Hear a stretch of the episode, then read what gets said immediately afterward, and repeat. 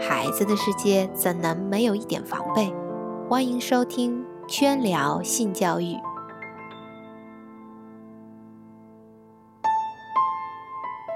大家好，我是甜甜圈的主播瑞欣。这几天，教育圈被非常热门的一个事件刷屏。事件相关的是一本儿童性教育的教材。还不知道这件事的朋友，可以看看下面的图片。对于这本书的态度，大家众说纷纭。起因却是几幅断章取义、误导性极强的图片。后来事件发酵，甜甜圈也在圈内不断的求证核实，找到一篇态度相对中立、实事求是的文章，分享给大家。作者：滴滴打的。今天，这条转到我首页上的微博，无疑是我非常愤怒的。博主李铁根，整个微博只有一句话：“李阿姨，你怎么了，李阿姨？”然后，就是一幅断章取义的画面。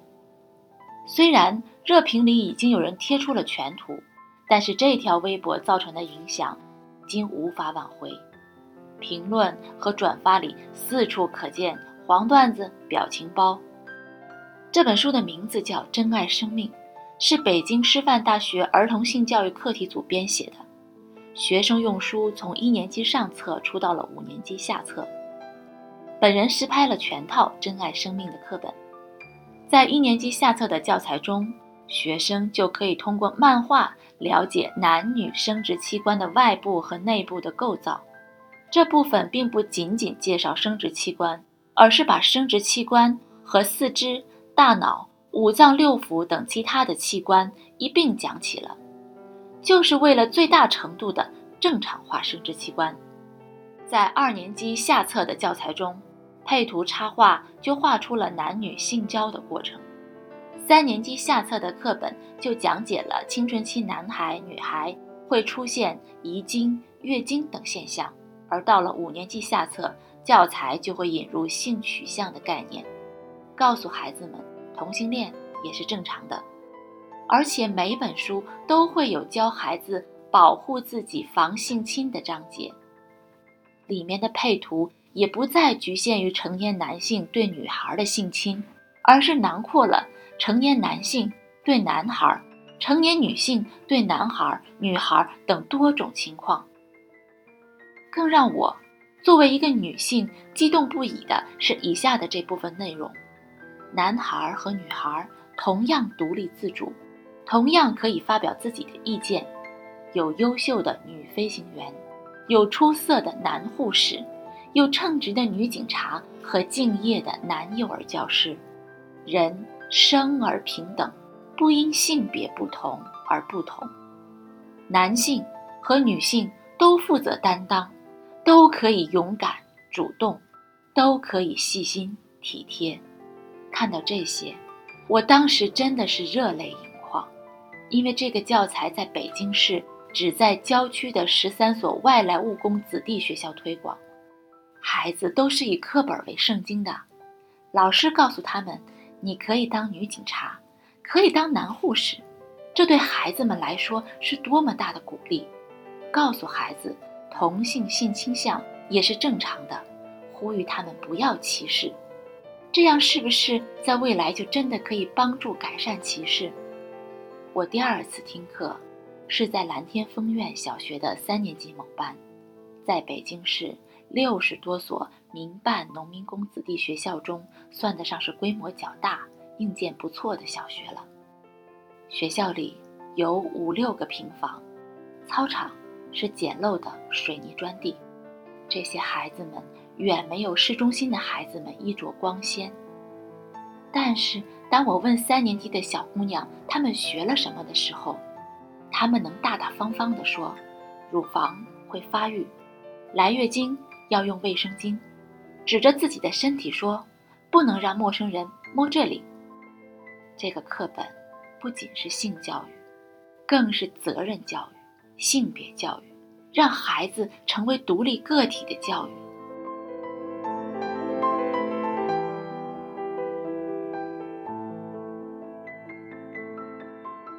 一位老师告诉我，在他的经验中，越小接触性教育的孩子，在学习过程中显得越坦然。我们给一年级的孩子上课的时候，就教他们认识生殖器官，而孩子们就会像认识别的人体器官一样看待生殖器官。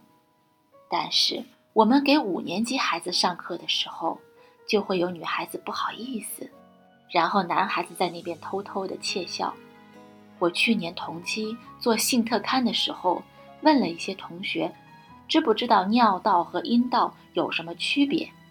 结果，我有不少高中同学和大学同学，男女都有，都认为尿道和阴道完全是一个东西。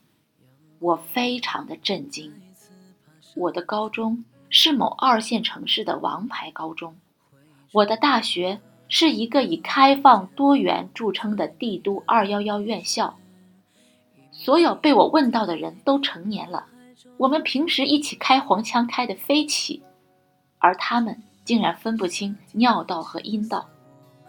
北京这个性教育项目才刚刚起步没几年，存在着师资跟不上、资金不到位的情况。而且教育部门也并没有什么支持，孩子跟父母也很难有这方面的良性互动。在现有的体制下，想好好推广性教育，简直举步维艰。但是有人在努力的做。作为一个传媒学子，我真的恳求各位媒体、自媒体，你们不帮忙也就算了，不要帮倒忙。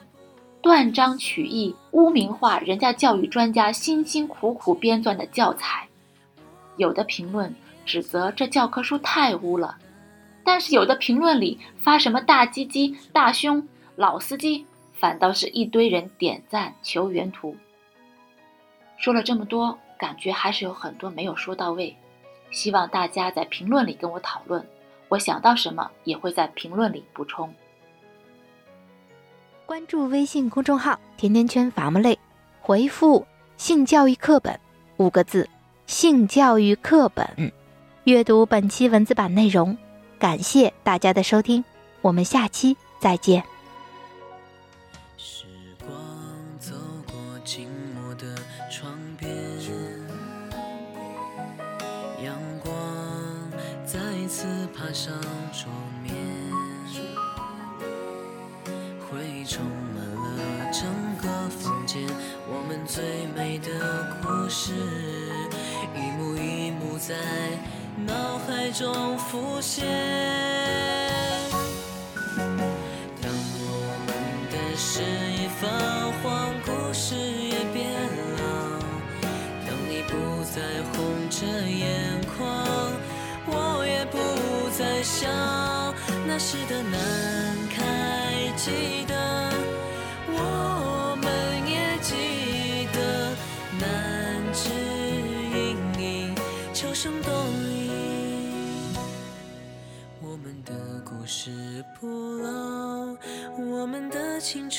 不散，不需告别，也无需伤感。